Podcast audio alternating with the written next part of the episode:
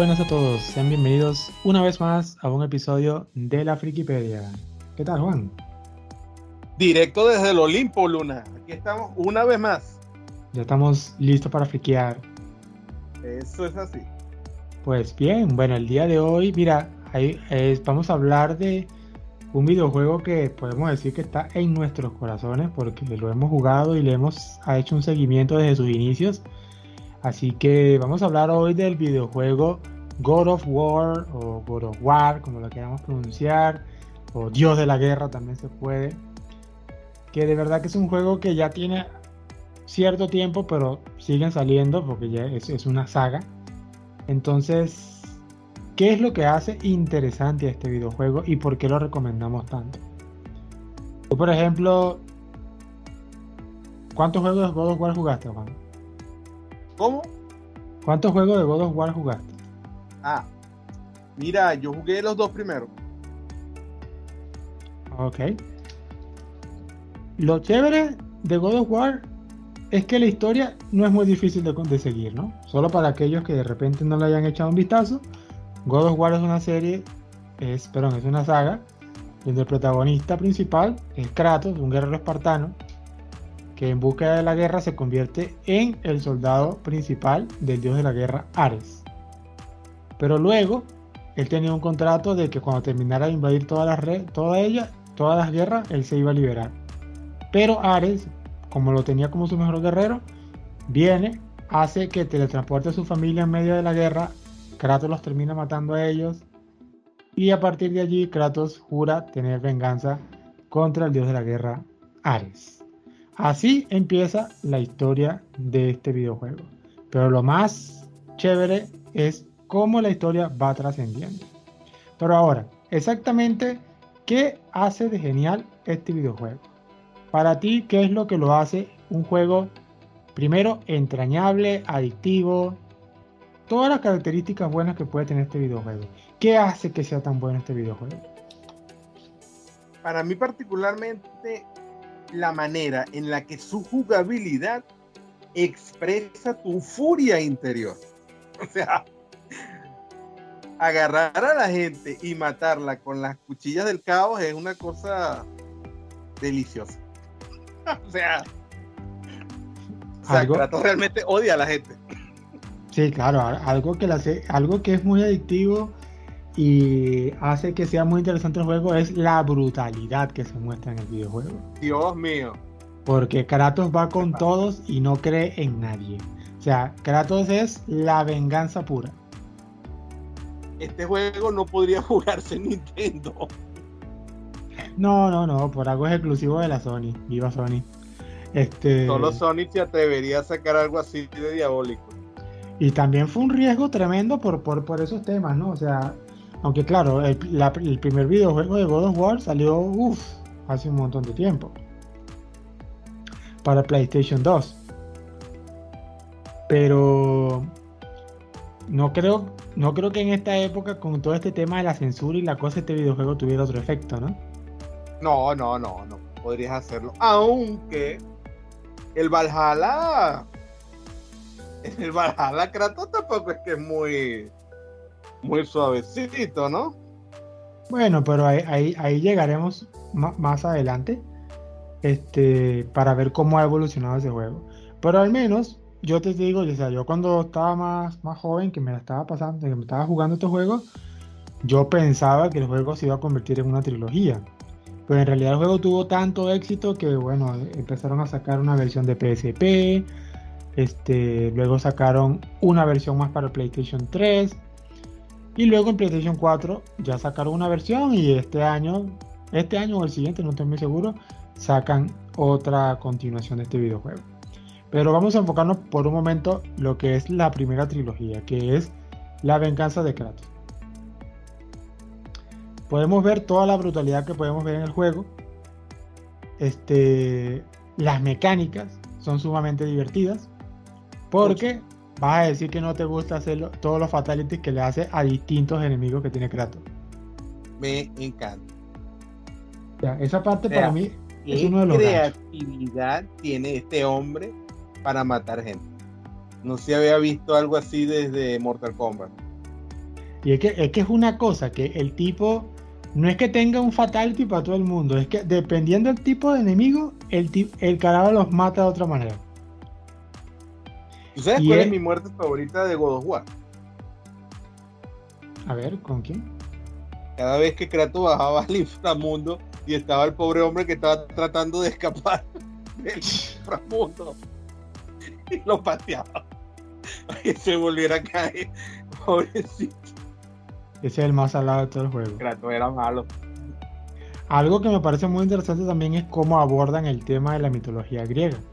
O sea, o sea lo, lo, toman de una manera que yo creo que nadie se hubiese imaginado que Kratos estuviera matando dioses griegos a diestra y siniestra y los mata de una manera tan brutal que yo no sé cómo se sentiría la gente seguidora así de la mitología.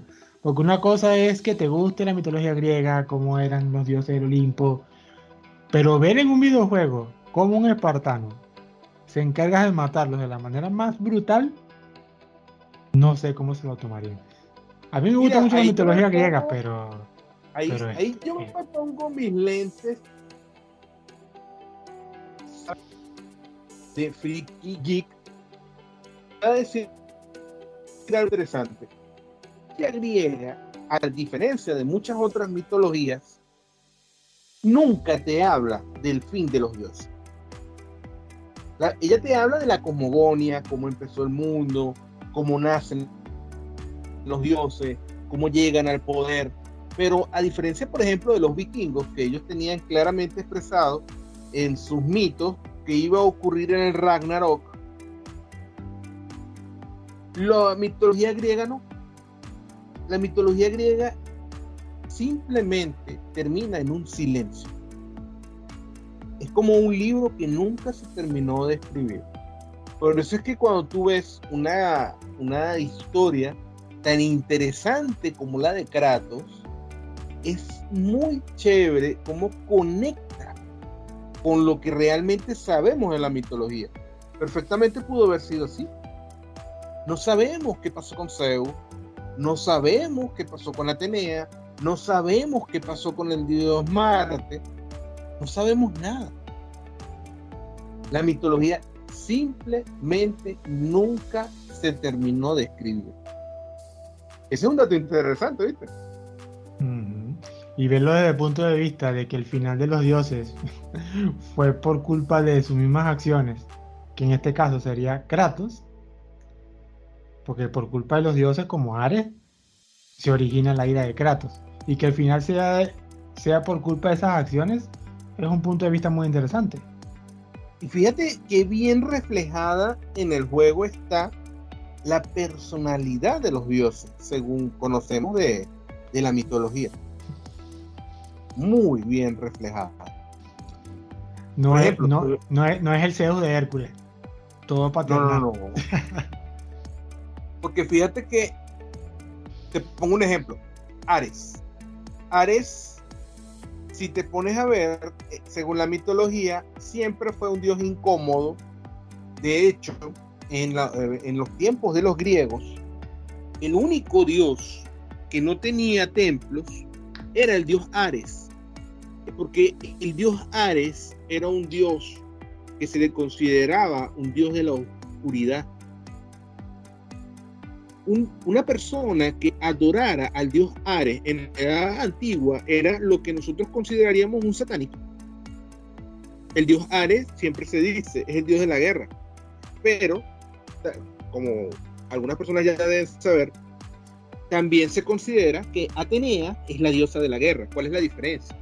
Mientras Atenea es la diosa de la guerra estratégica es la diosa de la guerra un poco desde el punto de vista de Sun Tzu, que él te habla de que la mejor guerra es la que no se da, la mejor guerra es la que se gana sin pelear. Y ese es el punto de vista de Atenea.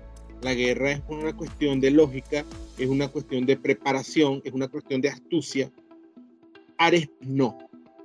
Ares es un dios de muerte, es un dios de sangre, es un dios de ira, es un dios de muerte sin sentido. sea, Ares es mal visto dentro de la propia mitología y por sus hermanos los dioses como un dios de locura. Es un descontrol. Es un dios que no aporta cosas positivas. Y eso lo vemos en el juego. Realmente, cuando tú te pones a ver el gran plan de Ares, que era matar, hacer que el propio Kratos matara a su familia, lo cual de hecho copia el, el, mito de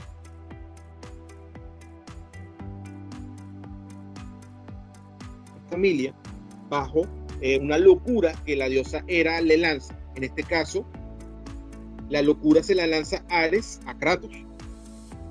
Eso realmente fue una estupidez de parte de, de Ares, de Ares. Una cosa estúpida. Obviamente que eso iba a hacer que Kratos se molestara. Obviamente eso iba a hacer que Kratos se volviera loco de venganza y obviamente eso le iba a traer una consecuencia. Pero como él era un dios realmente estúpido, era un dios violento e irreflexivo, le pareció un buen plan y lo hizo. Algo que siempre empieza el apocalipsis de los dioses.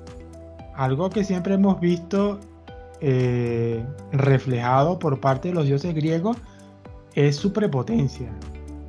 Es verdad. Porque en realidad creo que Zeus. Sobre, sobre, sobre todo en Zeus. Este.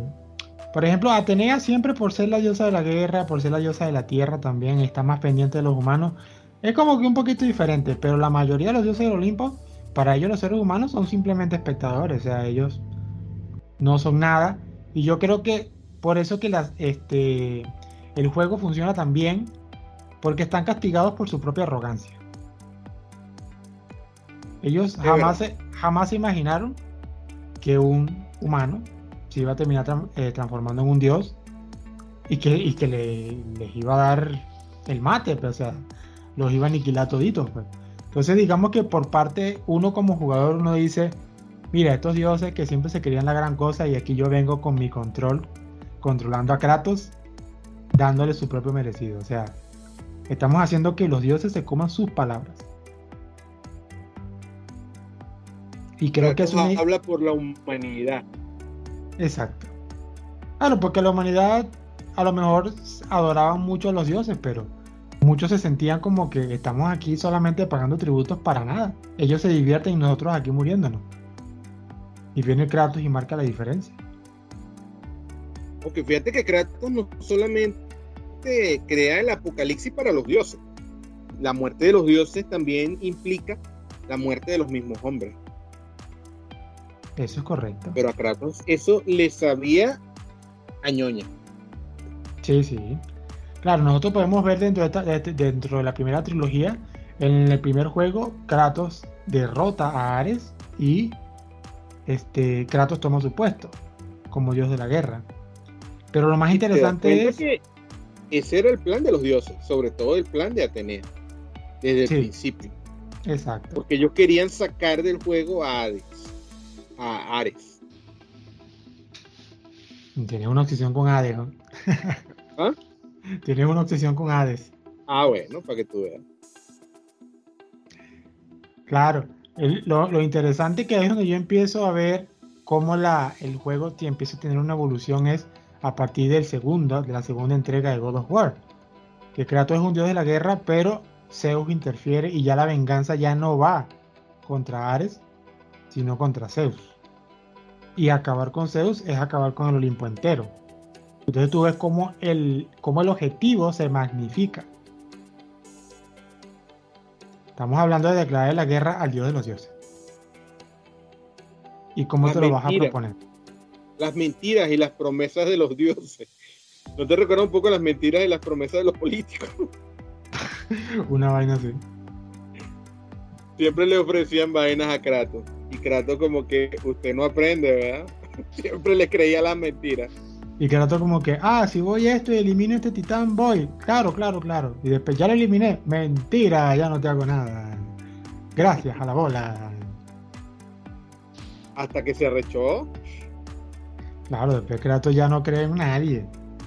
E incluso Kratos, bueno, más adelante en el tercer juego se convierte hasta, hasta también en el monigote de los titanes.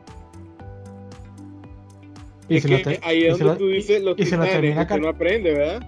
Y se lo termina cargando a todos también por haberlo sí, traicionado. Es que el pobre Kratos siempre lo traicionaban. Tremendo, ¿no? Hasta Atena lo traiciona.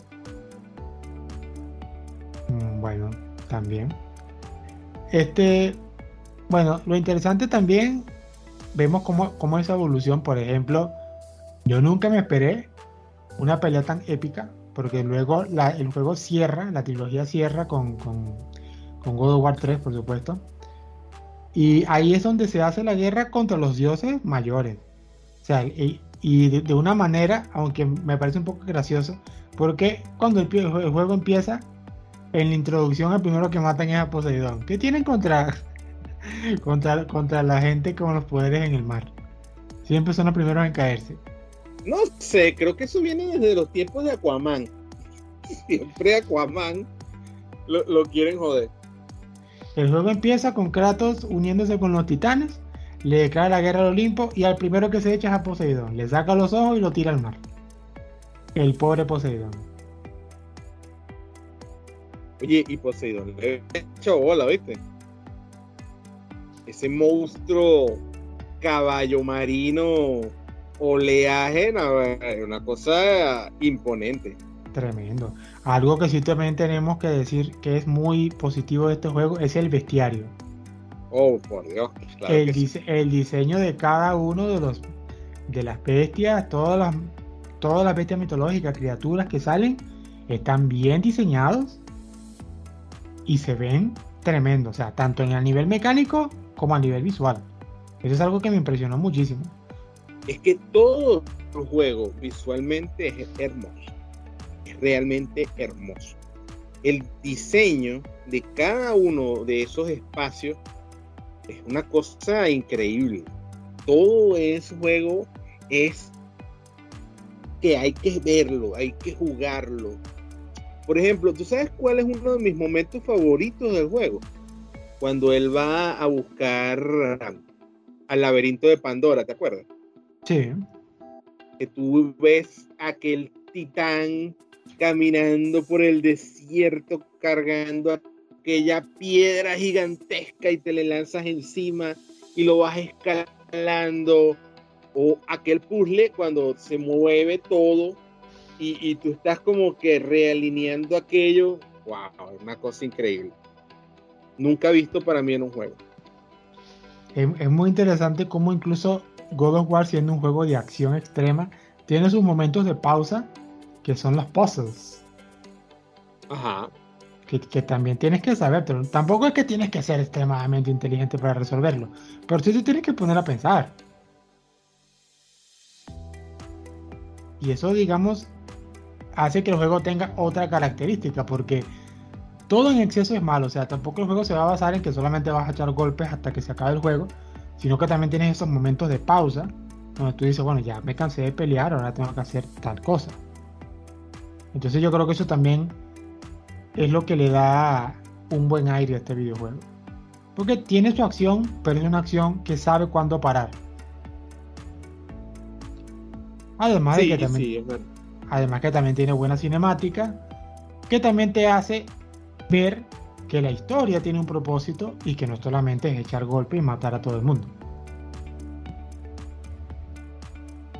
un jueguito que te quedas un rato en algunas partes, ¿viste? Cuadrando cómo lograr resolverlo. Eso es verdad. Pero sobre todo, sobre todo en God of War 2 y 3, es donde los puzzles son un poco más, digamos, un poco más complejos. No extremadamente complejos, pero sí te tienes que quedar pensando ver cómo vas a hacer para resolver. Una de mis partes favoritas del juego es eso, los puzzles. Sí. Entonces por esa parte es demasiado positivo. Eh, me gusta mucho su desenlace. De repente si alguien no lo ha jugado, no digo el desenlace, pero la pelea final con Zeus es súper buena. Y luego viene ese desenlace de Kratos, donde te muestra su desarrollo como personaje donde él dice que si ya acabó con su venganza, ya él no tiene propósito. Que es donde Atenas Fíjate que en eso el juego también está muy bien. En esos juegos también está muy bien ubicado dentro de lo que es la mitología y las historias de los antiguos griegos, porque ellos, para ellos las historias casi siempre eran tragedias. Y la historia de, de Kratos es una tragedia. Y al final es una tragedia. O sea, Kratos no esperaba un final feliz. Él logra su venganza y después de la venganza, ¿qué le queda? Morir. Nada. Y yo lo que nunca me creí del videojuego fue que después que tú ves los créditos, aquellos que ven todos los créditos, así como yo, que ven todos los créditos de las películas y de los videojuegos, ahí sí soy un friki tremendo de que yo tengo que ver los créditos. Yo no me los puedo saltar. Pero después que tú ves todos los créditos de, de God of War, en este caso God of War 3, ves que al final Kratos, mm, su cuerpo no está y hay como una línea de sangre como que alguien se lo llevó. Y uno dice, ay, ¿será que sacarán otro juego? Y recuerdo que el siguiente juego que sacaron fue uno que se llamaba God of War Ascension. Pero ese videojuego estaba, era una precuela. Era antes del primer God of War. Entonces tú decías, bueno, es un videojuego más, es súper bueno también. Este, también está el videojuego de PSP, que la historia está entre God of War, antes de God of War 3. Este, y también es muy interesante. Pero entonces uno dice, y después del final de God of War 3, o sea, ¿qué me están tratando de decir? Que va a haber un, siguiente videojuego. Y muchos años después sale God of War para PlayStation 4. Donde viene un cambio tan brusco, donde ahora Kratos se encuentra en una dimensión donde ahora los que reinan son los dioses nórdicos. Ahora yo te hago una pregunta. En God of War 3 cuando matan a, a Poseidón, los mares se enloquecen. Es verdad. Cuando matan a Helios, el sol desaparece. Es verdad. Cuando matan a Hermes, una plaga se desata. Y cuando matan a Zeus, la, todo se vuelve tinieblas. Ahora, ¿cómo tú, en ese plano de que se supone que si ellos son los que reinan eso, Ahora en este videojuego de God of War con los dioses nórdicos, todo está normal. Hay luz, hay agua, hay todo. O sea, ¿es un plano distinto o qué? O sea, ¿cómo, cómo, hacen, para, ¿cómo hacen para resolver eso? Porque si, si, te estaban globalizando de que los dioses griegos eran los que controlaban todo. Hay dos ah, respuestas a eso. A ver. Hay dos respuestas a eso. La primera respuesta es la siguiente. Un hechicero lo hizo. Y la segunda respuesta es que por un lado podría ser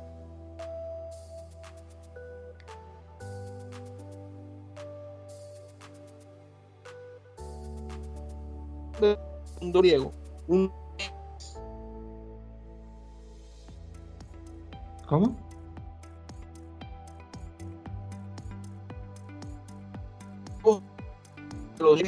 y también podría ser que más que un nuevo Génesis, recuerda que la muerte de los dioses, más que la destrucción del mundo, lo que implica es el caos. El mundo entra en un caos, porque los dioses eran la encarnación de la racionalidad de la naturaleza.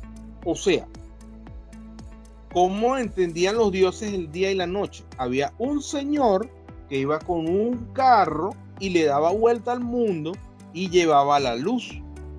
¿Verdad? Ese era el dios Apolo.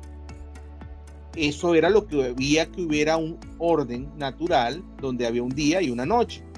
Este, ellos decían, las estaciones existen porque la diosa de la fertilidad tuvo un gran feo con el dios del inframundo y bueno, la diosa está triste porque él se va seis meses por un lado y después vuelve. Hay una explicación que no es científica, pero sí es racional. Los dioses dan racionalidad al mundo. Sin los dioses, el mundo se vuelve irracional. Por eso es que es caótico y oscuro. Tal vez los nuevos dioses, que son los dioses nórdicos, en su parte del mundo dan orden a la naturaleza y por eso el mundo sigue existiendo. Una interesante teoría. Ah, ¿viste? Muy interesante, muy interesante, muy friki, muy friki. Este, bueno, déjame decirte que yo estaba súper asustado cuando sacaron el juego de God of War para el Play 4 porque primero la mecánica ya era diferente, ahora este, este salto hacia los dioses nórdicos era algo nuevo, yo decía, ¿será que esta fórmula va a funcionar? Y déjame decirte que el juego funciona de una manera perfecta. O sea, sobre todo el cambio del personaje de Kratos que se vuelve una persona pasiva, o sea, su agresividad la deja a un lado. Este forma una familia, tiene un hijo. Su hijo hereda la ira que él tanto teme y se ve involucrado en un problema con los dioses nórdicos porque ellos pueden sentir que Kratos es un ser que no está que no está en el plano este, de ellos. O sea, ellos saben que él es como un dios invasor. Y lo que, y lo que me gusta es cómo tú puedes jugar tantas horas un juego y no es la misma fórmula de los primeros de la primera trilogía que vas echando golpes a diestra y siniestra y vas matando una gran cantidad de dioses. Aquí en, en este primer juego el enemigo principal es Baldur, que es el dios que no siente dolor y que siempre se regenera, ¿no? Es bien interesante la historia de, ese dios, porque es un dios que se enloquece gracias al don que su madre le dio, la inmortalidad. Exacto. Que su madre, que en este caso es Freya, ¿no? Claro, él se, vuelve, él se vuelve loco porque él no sabe lo que es el dolor. Es correcto no sabe lo que es el dolor, no sabe lo que es la muerte, no sabe, o sea, su vida es un vacío. Sí. Entonces, este juego es muy interesante porque tiene otras mecánicas, la historia se mueve de una forma diferente y no te, y no te olvidas del pasado de Kratos. Porque por un momento te da a entender que Kratos tiene una nueva vida y todo bien. Incluso ya él no tiene las, las, no tiene las espadas del caos, o las dagas del caos este, se notan en sus brazos cómo están las marcas, porque él se las pudo, se las pudo quitar. Este, pero llega un punto de inflexión en el juego donde él tiene que volver a sus raíces y decir, no me queda de otra que volver a excavar en mi pasado para poder salvar a mi hijo. O sea, esa parte del videojuego es fenomenal. Porque entonces tú rápido el efecto de nostalgia viene a ti y tú dices, mira, Voy a volver a jugar con Kratos como lo hacía antes, echando golpes con mi espadas del caos. Y toda aquella persecución con Baldur, salen uno, salen dos hijos de Odín, pero solamente creo que matas a uno, si mal no recuerdo, ya lo jugué hace tiempo ya. no, este... la, la práctica. los hijos de Odín. Ah, no, perdón, creo que son los hijos de, de Thor, es la cosa. Ah, sí son, sí son. Los hijos de Thor son los que son los que también se te atraviesan en tu camino, pero terminas matando uno solo. Pero el videojuego avanza de una manera, o sea, conoces a Freya, eh, conoces a la serpiente que envuelve el mundo. bueno, no, no, no, sé hablar mucho el idioma de los nórdicos, el Jomungur, una cosa así, ¿no? Que se llama la gran serpiente. Jomungander, creo que se llama. Eh, puedes ver eso. Eh, te consigues a este tipo, a, Mimir. Que la cabeza parlante. La cabeza parlante. O sea, el juego también te explora la, mitología nórdica, pero de una manera suave, que vaya a su ritmo, poco a poco, y que no tiene la misma fórmula de los, de los anteriores juegos de War, que era echar golpes a diestra y siniestra y matar a una gran cantidad de dioses. Aunque sabemos también que es una buena, es una buena excusa porque dioses nórdicos no hay tanto en comparación a los dioses griegos. No, no, son menos, son menos. Son mucho menos, entonces digamos que no hay material como para estar matando un montón. Pero es interesante cómo este cómo abordan la historia utilizando esos recursos. También algo muy interesante es cómo ellos viajan a través de los diferentes planos. O sea, totalmente. En el, en el, en el árbol del mundo. Correcto. La forma en que se van moviendo, todo lo que tienen que hacer, los reinos que tienen que estar pasando. Todo, ah, incluso súper chévere cuando van a la, parte del reino de los muertos. O sea, todo está perfectamente bien hecho.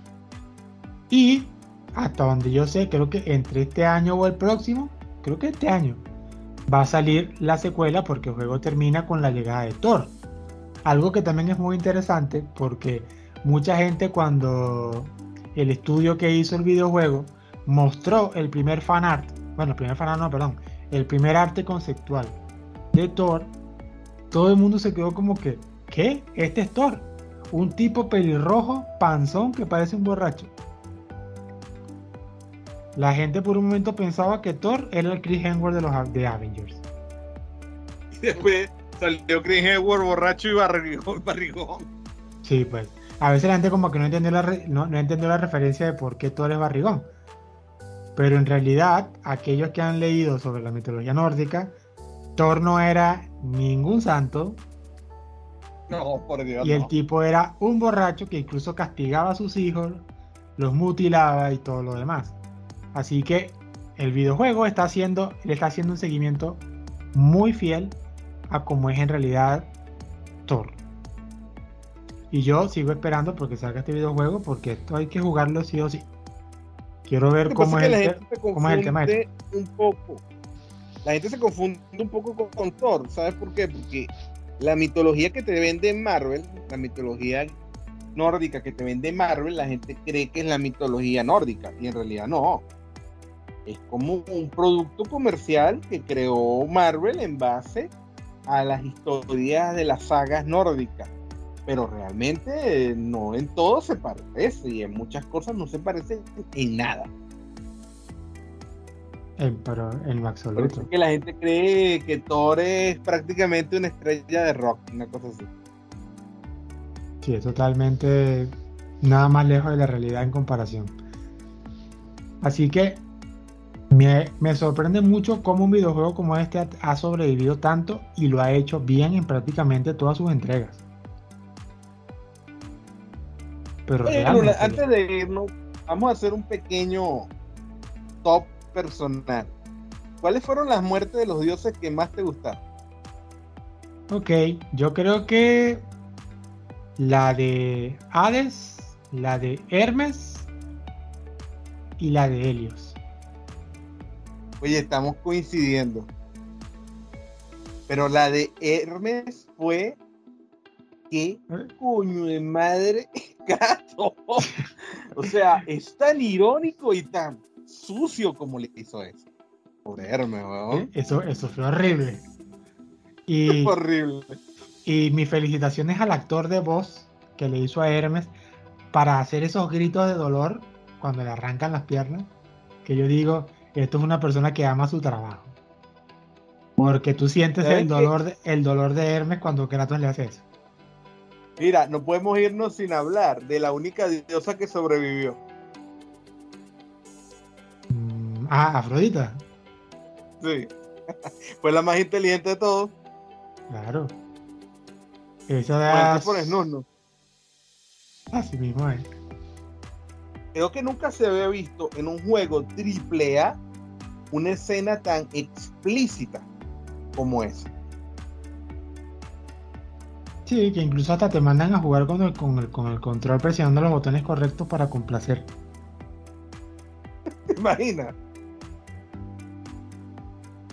No, eso, eso Realmente esa parte fue épica. Y si lo hace, terminas con más energía y más vida. Porque eso es lo que Afrodita te da si la complaces. Winky, Winky. Guiño, guiño. sí. Pues bueno, sé que es un capítulo un poco más corto, pero esta es nuestra, nuestra reseña que podemos dar del videojuego God of War, que es totalmente recomendado. Excelente. Y, sé que el próximo juego eh, se, se, llama Ragnarok, ¿no? Ajá. God of War el Ragnarok. apocalipsis de los dioses, el ocaso de los dioses. el Ragnarok. Así que este videojuego no creo que vaya a decepcionar. Definitivamente esta compañía ha hecho muy bien este juego y algo que es muy importante que pasa en los videojuegos. Un videojuego siempre va a ser bueno si se toman su tiempo. Ya tenemos algunas sagas, como por ejemplo Assassin's Creed, que puede estar sacando un juego al año, se convirtió en una saga bien basura.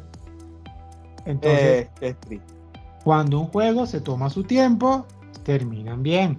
Vale la pena esperar. Así que God of War ya tiene el tiempo correspondiente para que salga.